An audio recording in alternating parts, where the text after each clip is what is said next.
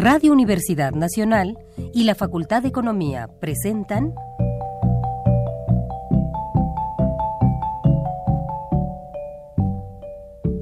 Los bienes terrenales.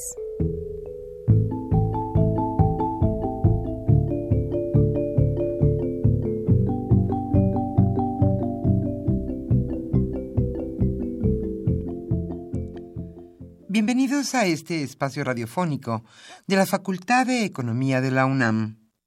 Como cada semana, estamos aquí con ustedes para reflexionar sobre un tema interesante relacionado con la economía, la política, la cultura y las cuestiones sociales. En nuestra mesa de análisis participan destacados especialistas, quienes nos acompañan hoy en este estudio y como siempre, le invitamos a participar en este programa a través de sus llamadas telefónicas. Para nosotros es un gusto saber que usted desde su casa, desde su oficina o en el lugar donde se encuentre, se interesa en el tema que tratamos. Nuestro número 5536 8989. Repito con mucho gusto, 5536 89 89.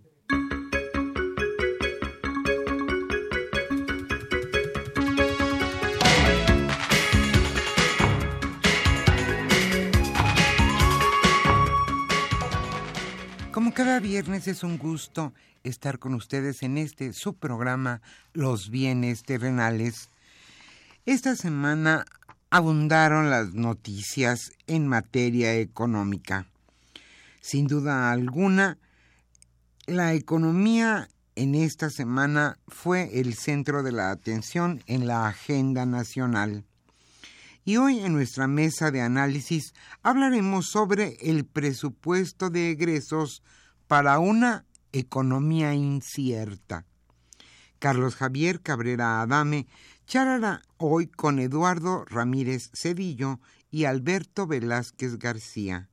Ellos son catedráticos de nuestra facultad, la Facultad de Economía de la UNAM, y harán un análisis de lo que es la economía ahora y lo que pudiera venir para el año 2017.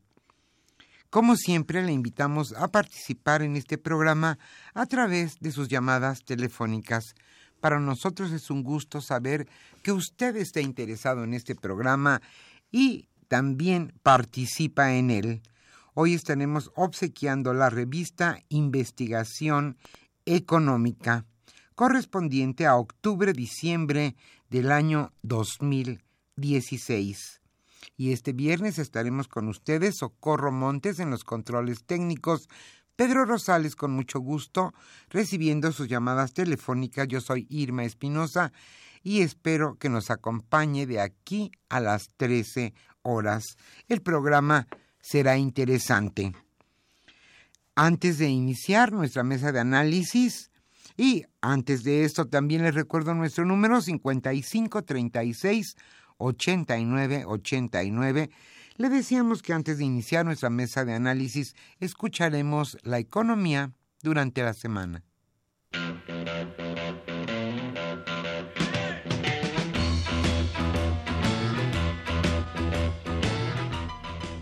La economía durante la semana.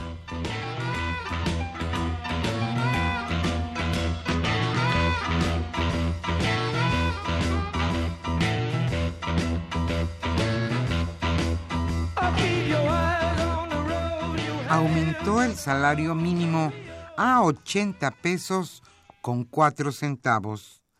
El salario mínimo pasará de 73.04 a 80.04 pesos diarios para el 2017. Esto lo acordaron ayer el Consejo de Representantes de la Comisión Nacional de los Salarios Mínimos. El monto de 80 pesos con 4 centavos se alcanza a través de dos momentos. Primero se otorgó a los 73 pesos con 4 centavos vigentes un aumento de 4 pesos para alcanzar los 77 pesos y 4 centavos diarios. Y segundo, Sobre esta última cantidad se dio un incremento de 3.9%.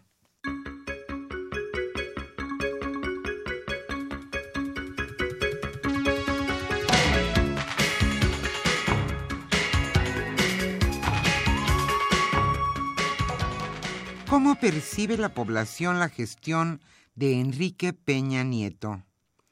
El 57% de la población percibe que la corrupción en el gobierno federal ha aumentado, según la más reciente encuesta nacional del Grupo Reforma a 1.200 adultos. Por su parte, el 71% de los 920 líderes consultados observa un deterioro en el mismo rubro. Y a la pregunta, ¿aprueba o desaprueba la forma como Enrique Peña Nieto está haciendo su trabajo como presidente de la República, solo 24% la aprueba y el 73% la desaprueba.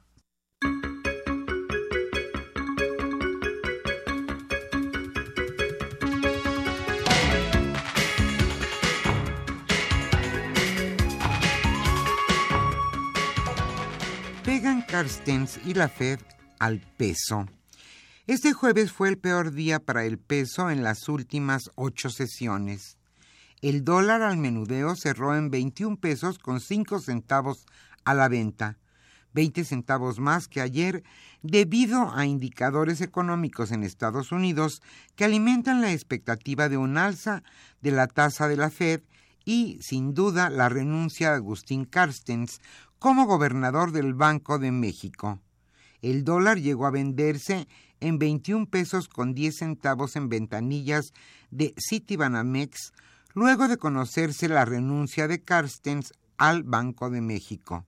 Con fecha efectiva, a partir de julio moderó su el dólar moderó su alza.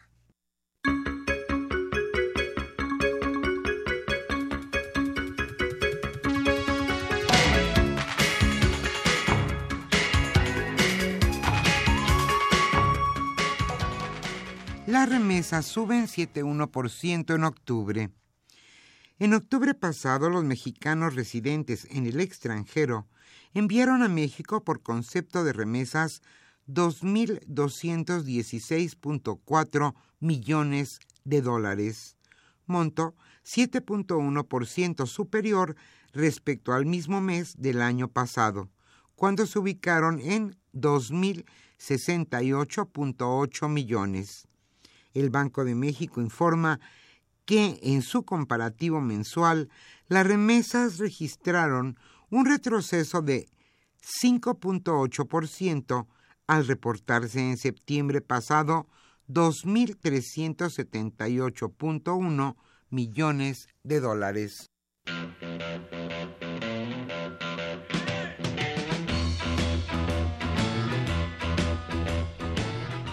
El tema de hoy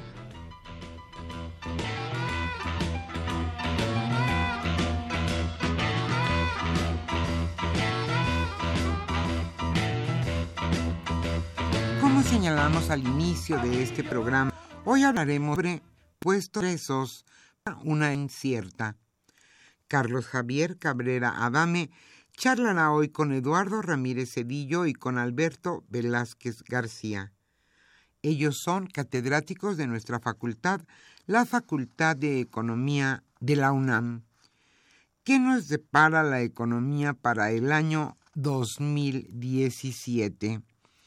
Hoy hablaremos sobre el presupuesto de egresos para ese año.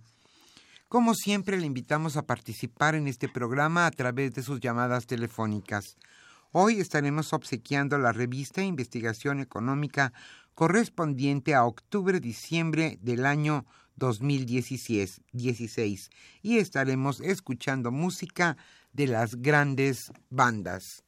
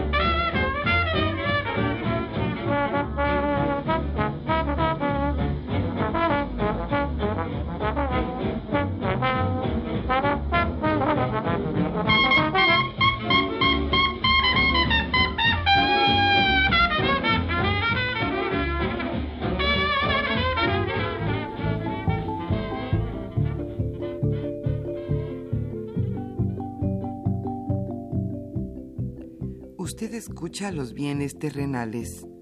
Nos interesa conocer su opinión.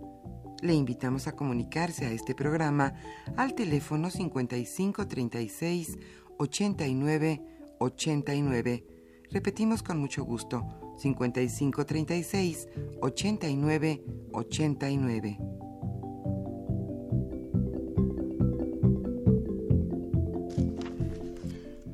Muy buenas tardes, estimados radioescuchas de los bienes terrenales. Bienvenidos una vez más a una transmisión de este programa que con mucho gusto lleva a ustedes la Facultad de Economía y Radio Universidad Nacional Autónoma de México.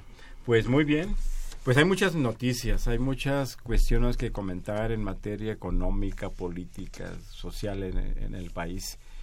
Y uno de esos eh, grandes temas pues tiene que ver con el presupuesto de egresos que se va a ejercer el, el año 2017 y, y aledaño a, este tema pues hay otros que tienen que ver con por ejemplo la cuestión de los de la propuesta bueno y ya aprobación del aumento de los salarios mínimos la situación eh, internacional. Eh, el presupuesto eh, y los ingresos conforman las finanzas públicas. Perdón que haga esta pequeña nota este es un poquito didáctica. Ambas, la, política fiscal, la política de egresos, de ingresos y de deuda conforman la política eh, fiscal que junto con un conjunto de políticas como la política monetaria, la política cambiaria, la política comercial, la política laboral, conforman la política económica que utiliza un Estado, el gobierno, los diferentes niveles de gobierno para tratar de incidir sobre la economía.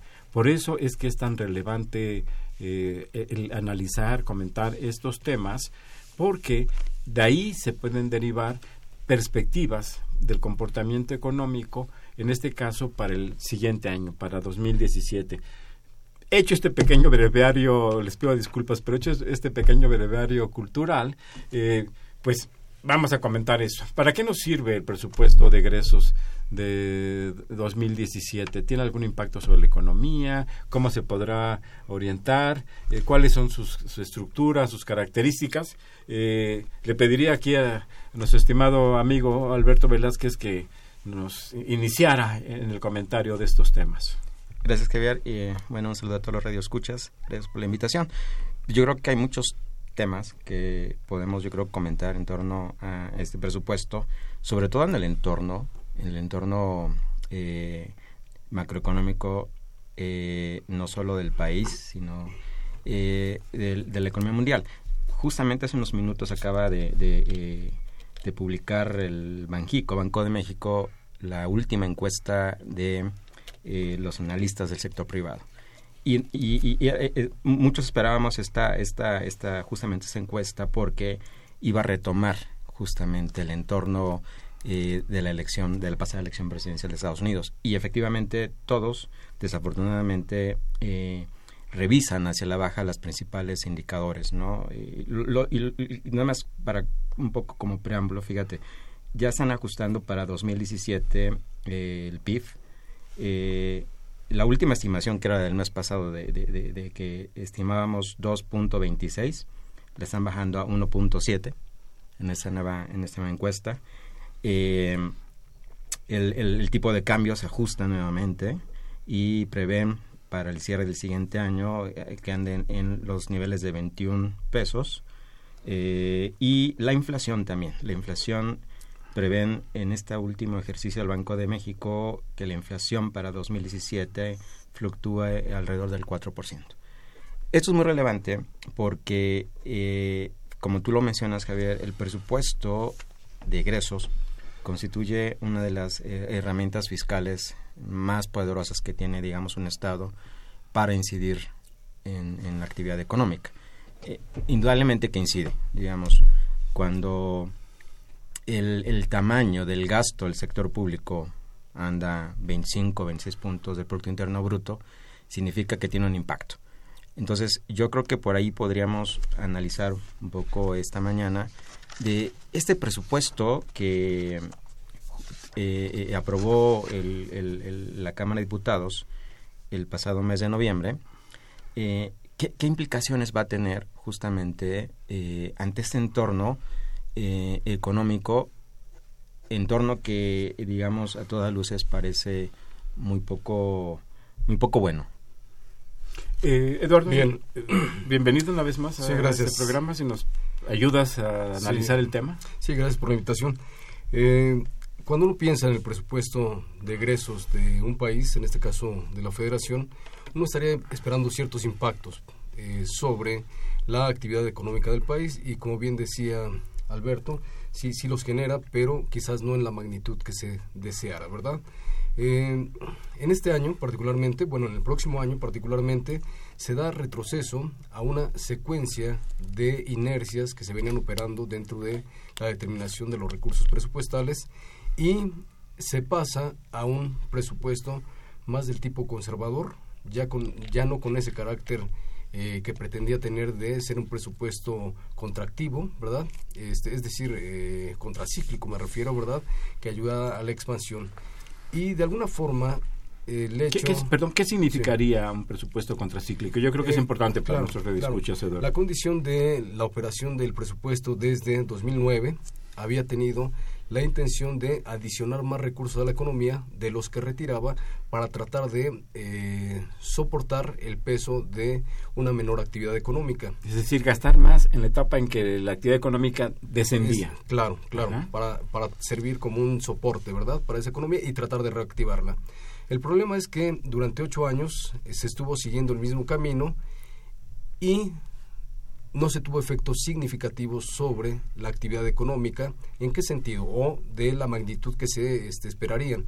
En el sentido de que vemos cómo pasamos de una deuda de este, cerca del 34% en 2008. Como porcentaje del Producto Interno Bruto. Como porcentaje del Producto Interno Bruto, una deuda de cerca del 34%, deuda total a una deuda en 2015 de cerca del 46%, es decir, cerca de 12 puntos porcentuales respecto al Producto Interno Bruto mayores. Esto implica que eh, en términos nominales no importa eh, relativamente qué tanto crezca la deuda. Lo que importa es, eh, para la referencia, tenerla en relación a la actividad económica del país. Y esto quiere decir que nos hemos endeudado más de lo que la actividad económica ha crecido. Y esta lógica de presupuesto que trata de incentivar a la economía no es eh, necesariamente sustentable hacia el futuro. Por lo tanto, el presupuesto 2017 en primera instancia trata de responder a eso, romper la inercia del endeudamiento que se había generado.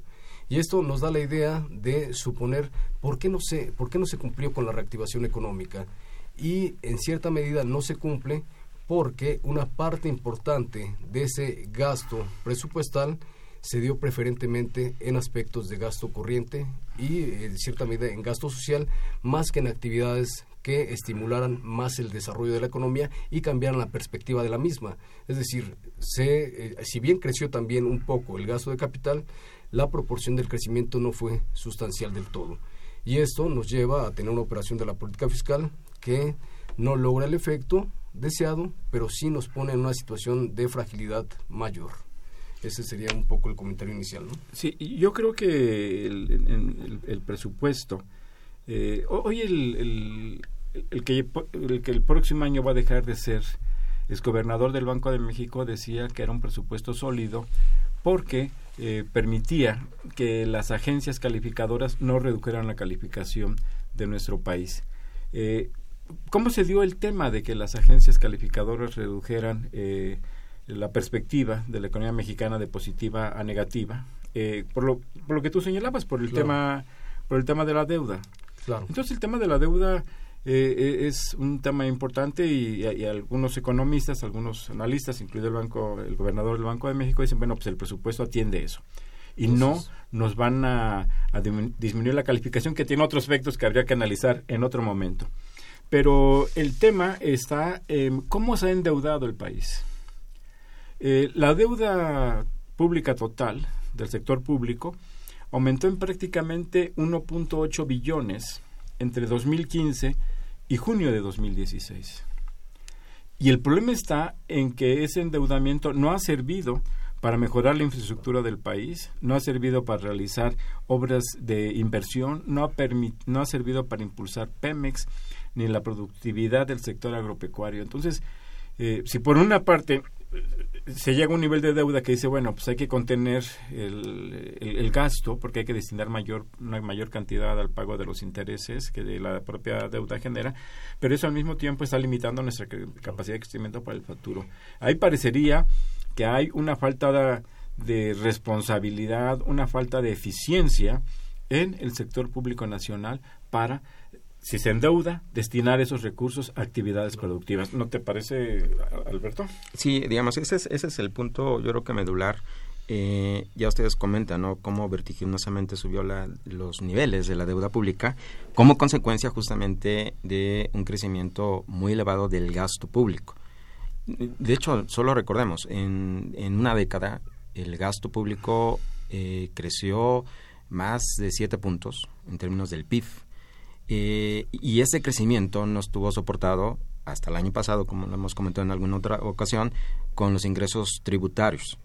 ¿no? Eh, de tal forma que esto conduce a que tengas un déficit que tienes que financiar. Ahora, el tema justamente es que lo que tenemos que revisar es de manera muy minuciosa el destino del gasto público, como, tú lo mencionas. Eh, y esa es la parte, digamos, que preocupa de este presupuesto. ¿Por qué razón? digamos, es cierto, el, un elemento, digamos, que tiene este, este presupuesto aprobado es una reducción, digamos, en términos reales al aprobado el año pasado, como respuesta justamente eh, a dar esa señal de contención. Sin embargo, ya cuando te metes un poco al análisis de este presupuesto, hay cosas no necesariamente buenas. ¿Por qué? Primer punto. Eh, eh, quizás este presupuesto va a representar en términos históricos la caída más drástica de la inversión pública.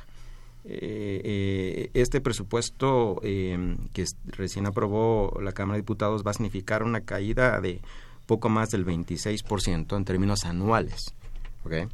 Así es. Y sin embargo tenemos, digamos... Perdón, sobre un descenso que se presentó en 2015. Que ya, exactamente, es correcto, ya, ya en, exactamente. En, en este año, para este año. Exactamente, si digamos, el, el, 2015 cierras eh, más o menos con un, una caída de casi 15, 15%, una caída grande ya, digamos, este y prácticamente estás duplicando este, esta caída, es decir, estás disminuyendo los recursos que vas a destinar a la, a, la inversión pública. Eso es muy delicado porque ante el entorno que tienes enfrente, eh, eh, esto pues complica las cosas para la economía. Ahora, la pregunta es, ¿realmente no había opciones eh, para redirigir, revisar el signo del gasto? Yo creo que sí.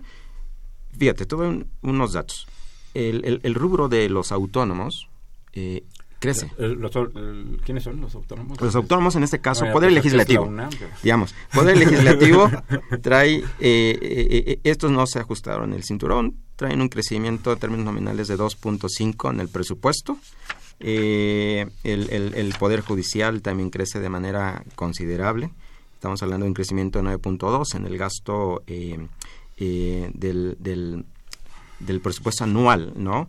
El INE, eh, a pesar, digamos, de que eh, no hay procesos electorales de, tan grandes, digamos, tenemos claro el, caso del Estado de México, ¿no? que es el relevante, pero digamos no cambia de manera sustancial, apenas es una ligera caída de 2.6% en términos nominales. Un presupuesto de 15 mil millones de pesos, muy similar al del año pasado.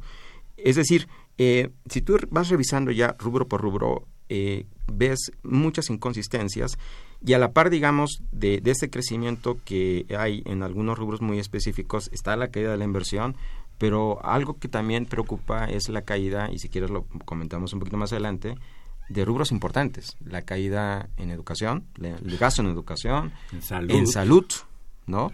Es, Es, que la verdad, se ve la, la, página donde están mostrados eh, el destino del presupuesto y su variación anual y es dramático. Sí. puros signos menos.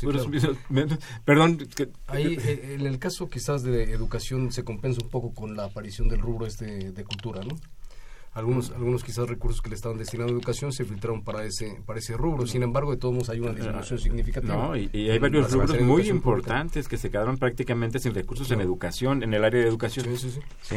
Eh, ahora, eh, ahí hay una, una disyuntiva importante también que tiene que ver con esos gastos ya eh, casi inamovibles y crecientes. El ramo 19 que son aportaciones a seguridad social, cada vez, cada vez impacta más en el total del presupuesto de egresos de la federación. En promedio, más o menos el 11% de los recursos se va a pagar pensiones. Y es algo que se va a ir incrementando eh, en los siguientes años y, que es algo que no se va a poder disminuir. Eh, la explicación de que se haya caído tanto la inversión tiene que ver con el hecho de dónde viene el ajuste, ¿no? El ajuste principalmente se hace en las actividades del Ejecutivo Federal en todas estas agendas que tiene ahí en todos los ramos que son adjudicables a la potestad del presidente es donde se realizan los ajustes fuertes. El ramo este en realidad los ramos autónomos no no bajan en ningún sentido. Y este y hay otros que son inamovibles y también se mantiene sobre todo la condición del gasto federalizado no que también ahí este, son eh, ramos que no se pueden disminuir y sobre los que no se tiene margen. Eh, en esa lógica y en esa perspectiva va a ser eh, poco posible que se pueda modificar la estructura productiva del país y por lo tanto esperar crecimientos más altos va a ser casi impensable. Pero hay, hay un elemento también importante. Todas las estructuras que se generan en términos presupuestales de la mano de las reformas llevadas desde 2012 a la fecha no impactan de manera significativa el presupuesto porque representan cerca de 0.54% nada más, es decir, todas estas comisiones de este, hidrocarburos, estas eh, ramos autónomos que tienen que ver con este eh, telecomunicaciones, este, competencia, transparencia, ¿verdad? Son ramos que sí se incrementaron el gasto de la federación, pero sobre los cuales no hay una situación de recursos dados. Por lo tanto, eh, se hace pensar que ahí están las reformas, pero eh, presupuestalmente no se les da el impacto necesario. Ni han tenido el resultado esperado. quizás también por la ausencia de recursos. es decir, están las reformas, pero no hay la, la adhesión. El, nivel de crecimiento de la economía pues muestra claramente que las reformas no han servido para dinamizar, para expandir la actividad económica pero, pero esa Era la, esa era la apuesta del gobierno. ¿Y, y dónde, dónde, por ejemplo, están los recursos tirados hacia o destinados hacia el campo, actividades más productivas, eh, actividades hacia la industria? No, no, el, presupuesto para el campo disminuyó de lo reducido que ya estaba de por sí. Si me permiten, yo muy rápidamente quisiera presentar unas cifras en relación justamente a lo que ya adelantaba Alberto. Eh, el gasto en capital eh, tiene una tendencia descendente ya desde hace algunos años. Pero en 2015 significó 901 mil millones de pesos. En 2016, 763 mil millones de pesos. Y en 2017, 558 mil millones de pesos. Se ha ido a la mitad en, entre 2015, 2016 y lo que viene para 2017. Como lo señalaba Alberto, simplemente lo repito, en 2016, con respecto a 2015, disminuyó, disminuyó 15%. Y en 2017, con respecto a, 2017, a 2016, va a disminuir en 27%. Eh, en el caso de Pemex, ah, eh, pues es una empresa castigada. Y después dicen que no funciona, que no, este, eh, que, que, es deficiente. Ahí disminuyó, en, va a disminuir en 2017 con respecto a 2016 en 20%. Y una cuestión que, quisiera yo hacer referencia en relación a lo que comentabas, Eduardo, del gasto en seguridad social. Si sumamos los gastos en seguridad social y costo financiero, absorben aproximadamente un billón, es decir, un millón de millones, un billón doscientos mil millones de pesos, lo cual significa prácticamente la cuarta parte del presupuesto. Y la cuarta parte del presupuesto se va a destinar a un gasto improductivo. Yo no digo que sea que no sea necesario, sí, sobre todo la parte de seguridad social, la parte de pensiones, pero es claramente improductivo igualmente que lo que se paga por el costo financiero. Entonces, ahí tenemos una disminución de la cuarta parte del, presupuesto, o más que una disminución, el destino de la cuarta parte del presupuesto a una actividad de pensiones que es necesaria, pero que no va a tener un impacto económico, Alberto. Que es parte de la, exactamente, es la rigidez. Digamos, yo creo al momento de elaborar el presupuesto hay variables que eh, desafortunadamente en el caso mexicano no puedes tú dejar de lado, ¿no? Que es el gasto ya rígido que tienes eh, y que es en el caso mexicano es muy elevado. Digamos, eh, hay, cálculos que aproximadamente el 90% de tu gasto ya está etiquetado. ¿No? Y, este gasto etiquetado es justamente partes de los programas sociales que tú comentas. El otro que tú comentas que es muy importante, eh, el servicio de la deuda, eh, que eh, está presupuestado ahorita para esto 416 mil millones, que casi es casi la cifra de, inversión pública para el siguiente año, ¿no? Y, por ejemplo, fíjate, la parte que va a deuda pública, estos 416 mil, que seguramente se van a incrementar porque están considerando obviamente cierto tipo de tasas, y con el escenario que traemos de incremento de tasas, pues esto se puede elevar fácil 10-15%, ¿no? Pero fíjate, el gasto en deuda pública representa cinco veces tu gasto en comunicaciones y transportes, ¿no? Entonces, esas son las incoherencias. Ahora, es cierto, hay eh, rigideces. ¿Por qué? Porque tienes un gasto, primero burocrático, eso yo creo que es esa es la variable yo creo que podrían todavía este, nuestros funcionarios atacar bajar ese, gasto corriente, más, digamos, de, de, lo que han hecho en los últimos, en los últimos meses, porque el resto hay cierta rigidez.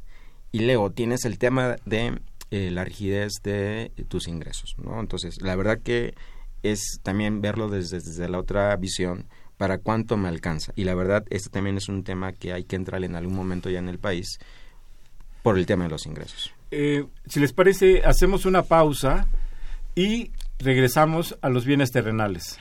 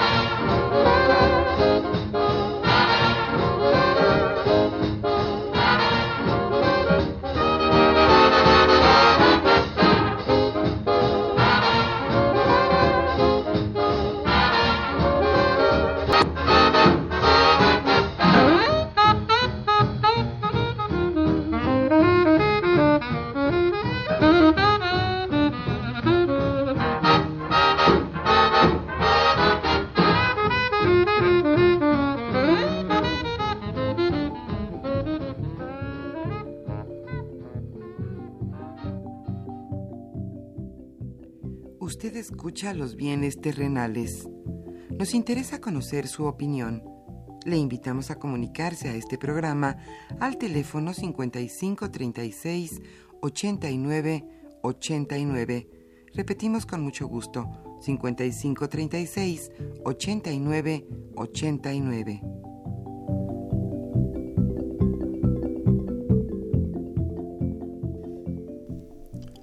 Eh, se encuentran en esta mesa Eduardo Ramírez Cedillo y Alberto Velázquez García, junto con su servidor Carlos Javier Cabrera Adame, para comentar eh, eh, el, tema del presupuesto que nosotros hemos llamado o hemos titulado este programa Presupuesto de egresos para una economía incierta.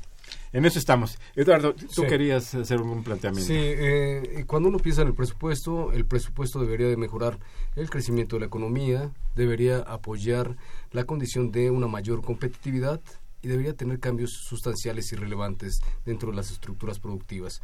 En México, ¿qué podríamos pensar del presupuesto? No de este de 2017 solamente, que no va a cambiar nada porque juega en una lógica, decíamos ya, eh, menos eh, sustantiva, menos eh, expansiva de lo que habían sido eh, los anteriores presupuestos de 2016 a 2009. Pero en materia de competitividad, ¿qué podemos expresar? no? Eh, hay un índice de competitividad global, ¿verdad? Donde en 1999 estábamos en posicionados en el lugar 31. 2016 estábamos posicionados en el lugar 57. Pero 20 lugares de disminución. Sí, claro, claro, de 1999 a la fecha. Y en la década este, actual, ¿verdad? Hemos estado fluctuando de 55 a 60 en, ese espacio de competitividad. Por otro lado, Las tasas de crecimiento de los tres últimos este, años en promedio no van más allá de este 2.2% quizás. Eh, si a eso eh, lo comparamos con el crecimiento de la población de cerca de 1.8, 1.9, nos damos cuenta que en términos eh, de mejoramiento del bienestar de la población nos quedamos muy por debajo del escenario deseable. Es decir, tampoco se ha apuntalado eso. Habría, habría que comentar que este, en 2016 y 2015 también de economías que venían con un buen desarrollo como es Argentina, este, Brasil y Chile no tuvieron mejor desarrollo que el de la economía mexicana. En el caso de Brasil se cayó completamente y en las expectativas y pronósticos que da el Fondo Monetario Internacional en realidad, eh, también para 2017-2018, la expectativa de estas economías no es eh, del todo eh, eh, saludable y se quedan por debajo de las expectativas de México. Es decir, el contexto internacional está jugando en contra también de esto, ¿no? Habría que comentarlo. Pero también donde el presupuesto no ha eh, realizado un cambio sustancial es en nuestra nuestro sector exterior en el cual desde históricamente nuestro principal socio comercial que es Estados Unidos recibía o le exportábamos a él cerca del 85% de todas las exportaciones que realizábamos. Y a la fecha 2015 eh, seguimos casi lo mismo, 81%, ¿verdad? Además de tener una concentración en nuestros este, productos de exportación. Por lo cual nos damos cuenta que todos estos elementos virtuosos que le adjudicamos al presupuesto no son, no son del todo posibles cuando no se, uno, no se estimula eh, de forma sectorizada las actividades económicas y dos, no se acompaña con inversión, infraestructura y desarrollo de un modelo productivo diferente. ¿no? Sí, el, presupuesto debería tener un efecto virtuoso, pero en nuestro en general, pero nuestro pero ya bajándolo, analizándolo en caso en el caso concreto de nuestro país, pues, pues, como que no, ¿verdad? Y tan solo, eh, eh, aun cuando pensamos que ha crecido mucho el, el gasto de gobierno, todavía algunos pensaríamos que tiene que crecer más, pero de una forma sana de una forma que se acompañe más de y, la, estructura y destino del gasto eso, es muy, eso es muy importante también. Si una parte importante si la cuarta parte del presupuesto se destina a un gasto quizá necesario pero desde luego improductivo bueno, pues no, no tenemos, no tiene sentido para futuro. Algo sobre la cuestión internacional, este, Alberto, es nuestro vecino, el señor ese que ganó las elecciones y sus continuas amenazas hacia el mundo y en particular hacia nuestro país. Pues el, el, entorno eh, internacional pues sigue teniendo un contenido muy muy elevado de, de incierto yo creo que acostumbrando mucho a no digamos a no contar con digamos eh, un escenario eh, digamos muy halagüeño para, para nuestro país. Claro y efectivamente en el caso de nuestro país se agrava por los acontecimientos recientes de en concreto los resultados de la elección presidencial de los Estados Unidos es un entorno muy complejo, muy complicado, porque estamos, digamos, ante un entorno en el que la economía mundial, eh, eh, digamos, no tomar una senda de crecimiento homogénea, digamos, eh, traemos mm, por regiones muy diferencias muy marcadas en cuanto al dinamismo de la economía. China se ha estabilizado, pero digamos no está jalando no, todavía este a, a, nuevos niveles. Europa eh, trae sus mismos problemas después de justamente del, del, del, resultado de la decisión de los británicos también de salir de la Unión Europea, le mete todavía muchísimo más ruido al tema de la recuperación de la zona euro.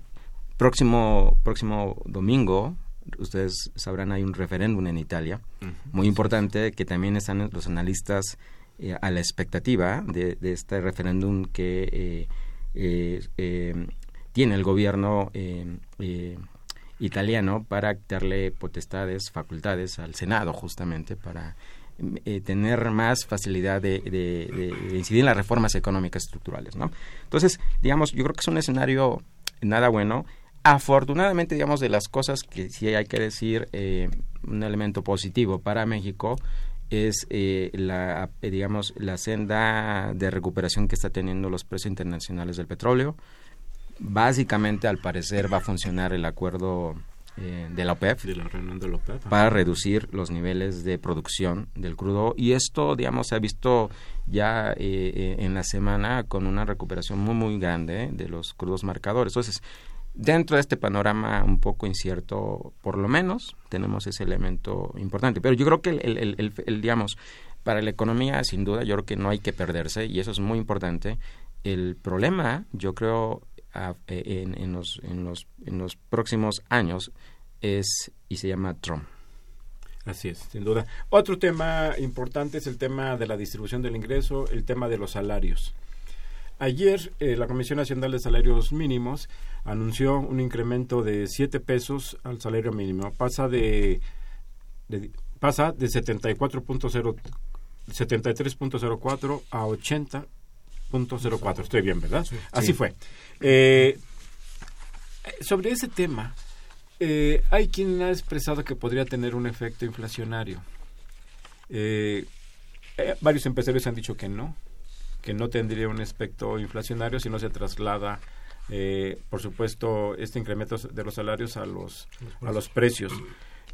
cabría decir que, que es un, un incremento en apariencia importante, sin desdeñar un incremento que puede tener, un, incremento de los salarios mínimos, pero a ese nivel de 80 se sigue quedando, 80 pesos se sigue quedando muy por debajo de la línea de bienestar eh, establecido por el Coneval, que es una, es una línea que se define a partir de los ingresos que tiene una persona para acceder a los salarios, a los, a los bienes eh, alimentarios y no alimentarios mínimos básicos para poder sobrevivir.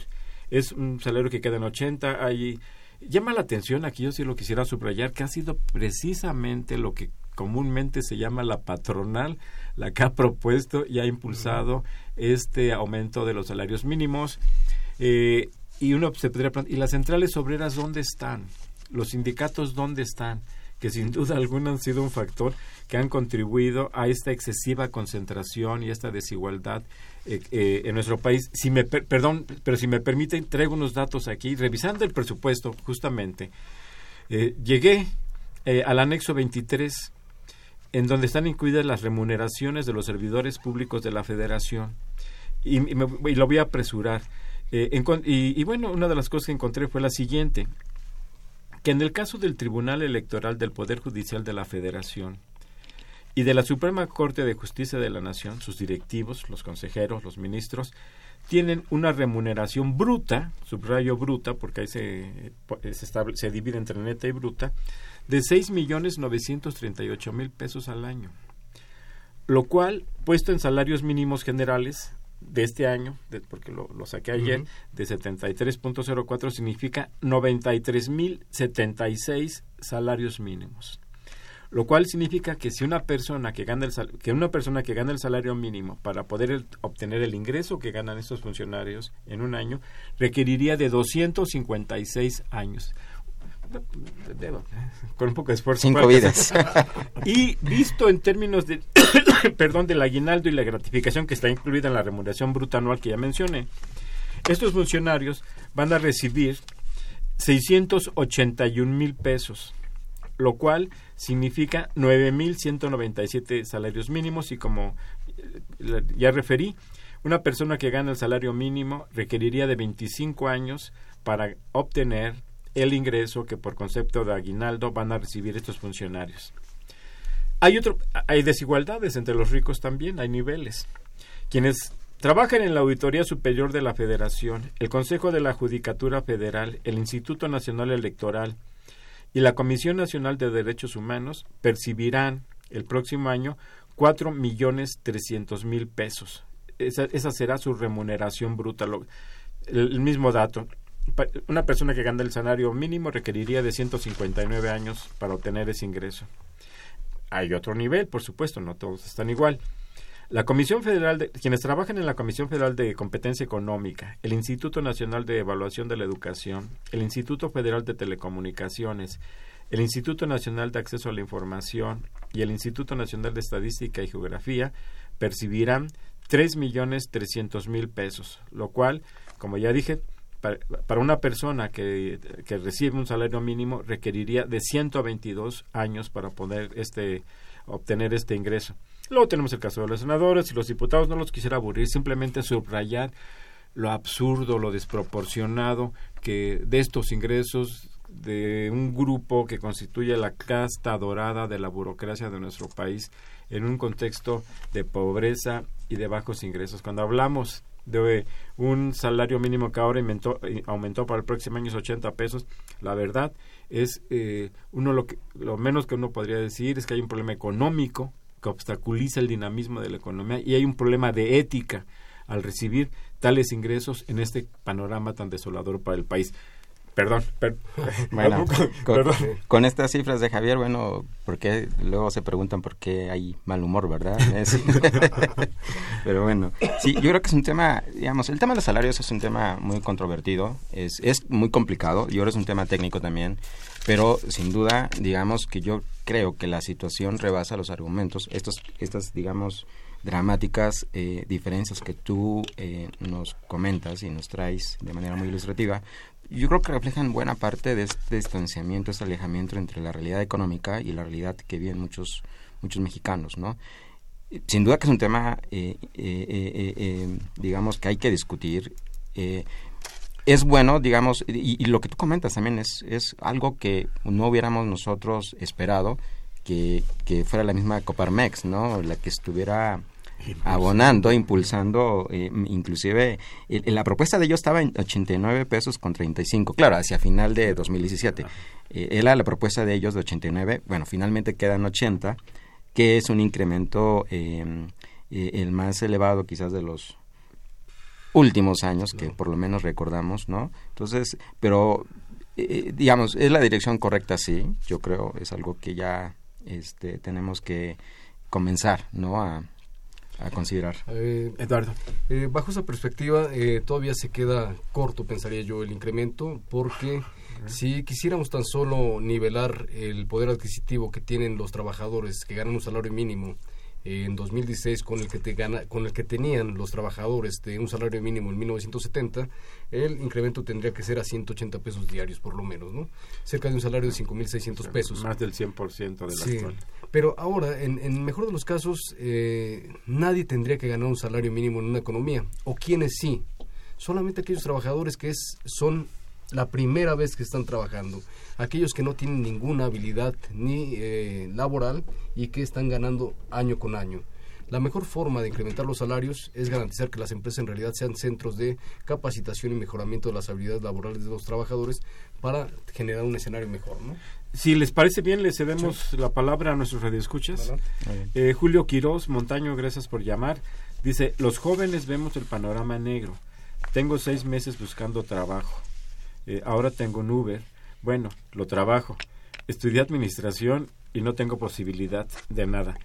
Este, transmitimos su, su situación, Julio. Este, Quiroz, lamentamos esta, por supuesto, esta situación que, por desgracia, tal vez sea una situación compartida por muchos jóvenes. Y se va generalizando, el, mercado está castigando más a, las personas que tienen habilidades laborales o conocimientos profesionales. Marisela Rodríguez eh, M, muchas gracias por llamarnos, dice, mi opinión es que nunca se había visto tanta corrupción en un gobierno. Desvían recursos, se construyen empresas eh, en las propiedades de los funcionarios, ¿verdad? Dejan deudas millonarias en los estados y al final de cuentas no pasa nada. ¿Dónde está Moreira? Y Montiel y, los demás, pues doña Marisela, transmitimos su comentario. Quien lo sepa ya solucionó su vida, ¿verdad? Son 15 millones por cada uno de ellos. Ahí está. Eso es una carga también del presupuesto. Don Leopoldo Ruiz reciba un cordial saludo. Dice, hay que ser optimistas. Si salimos adelante en el siglo XIX, ¿por qué no salir adelante ahora? Debemos creer en los mexicanos. Podrían hablar del presupuesto por programas. Este, Sí, sí, sí lo podemos hacer. Y, y, don Leopoldo, la verdad es que nuestra intención no es fomentar el pesimismo en el país ni el mal humor social, como mencionaba Alberto, haciendo referencia al presidente de la República. Eh, lo que nos interesa es ser realistas, sí. que se conozca la situación.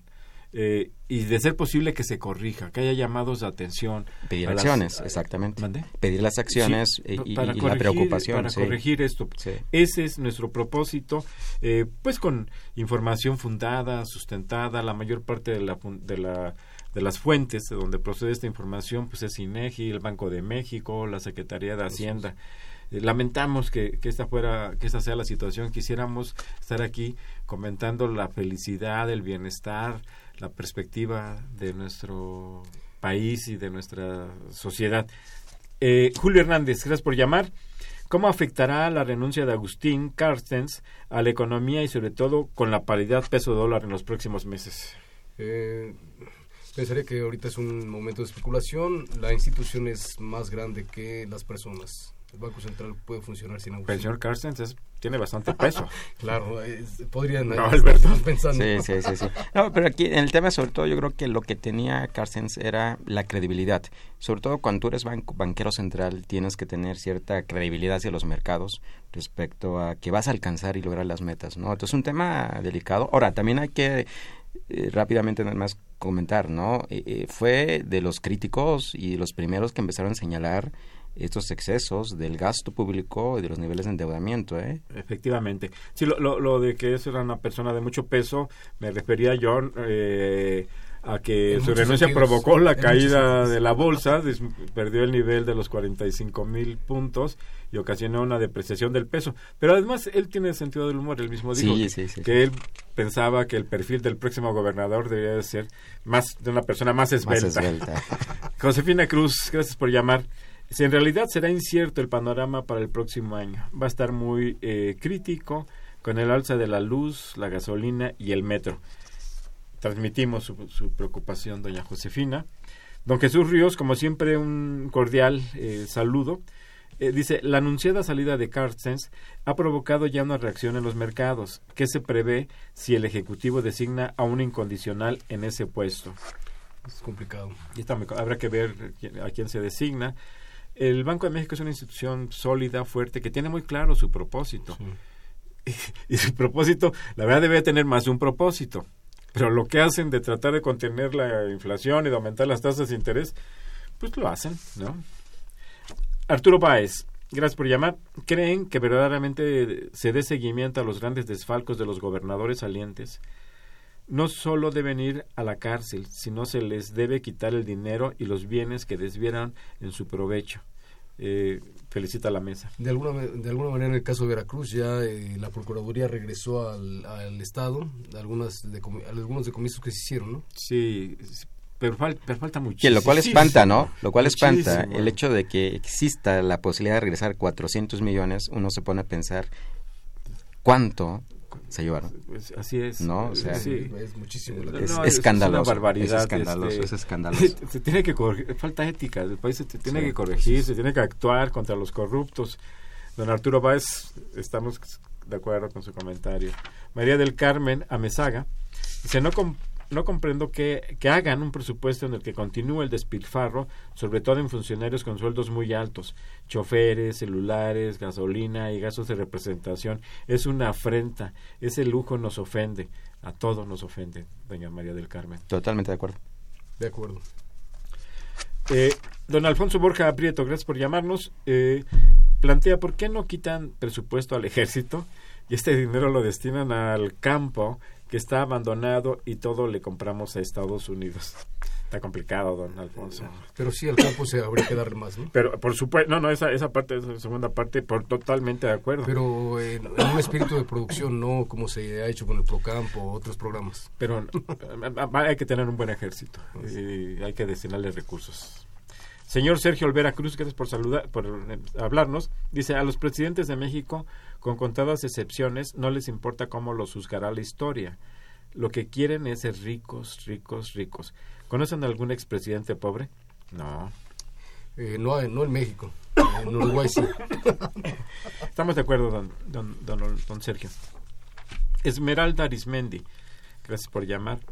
Dice, habrá recortes en todo, menos en las pensiones de expresidentes, en los salarios de los diputados y altos mandos. Para ellos sí hay presupuesto. Felicita a los invitados del programa. Así es, doña Gracias. Esmeralda. Nos trató de documentar estos temas que usted plantea. Alfonso Salinas, gracias por llamar también. Dice, en torno a las pensiones, considero eh, que el gobierno no gasta, ya que los trabajadores aportamos durante 30 años o más para retirarnos. Es un riesgo que el dinero de, de las afores se invierta en la bolsa o en fondos inciertos. Eh, así es, es un todo un tema el de las pensiones y es, amerita, por supuesto, un programa que, que, que desarrollaremos aquí próximamente, don, don Adolfo. Sonia García Torres plantea, soy química y trabajo en el sector privado. Pago impuestos en el trabajo y también pago impuestos por todo lo que compro. En total, un 46% de mi salario se lo doy al gobierno en impuestos. Pago médico privado, escuela privada, carreteras de cuota, pago mis medicinas. ¿En, ¿en dónde están mis impuestos? Ay, doña Sonia, ¿Dónde están los impuestos de doña, de doña Sonia? Bueno, los de las medicinas no, no pagan impuestos, pero sí, sí, sí hay poca efectividad. Pues eh, sí, abordamos un tema de, la, de coyuntura vigente. Seguiremos sobre el contrato de seguridad, vamos a estar en él.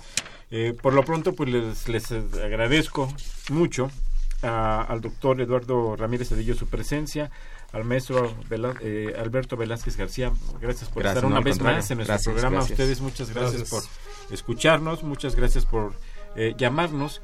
Eh, los esperamos el, el próximo viernes a una emisión más de los bienes terrenales. Muy buenas tardes.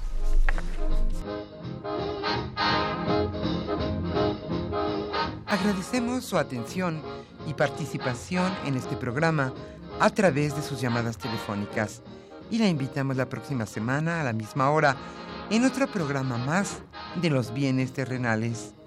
La coordinación general fue de Carlos Javier Cabrera Adame, la coordinación académica de Aníbal Gutiérrez, Roberto Cabral, Alejandro Pérez Pascual, Rubén Antonio Miguel y Leonardo Lomelí Vanegas. En los controles técnicos, nuestro compañero Humberto Sánchez Castrejón y en la voz y producción su amiga Irma Espinosa, quien se despide de ustedes y le desea un agradable fin de semana.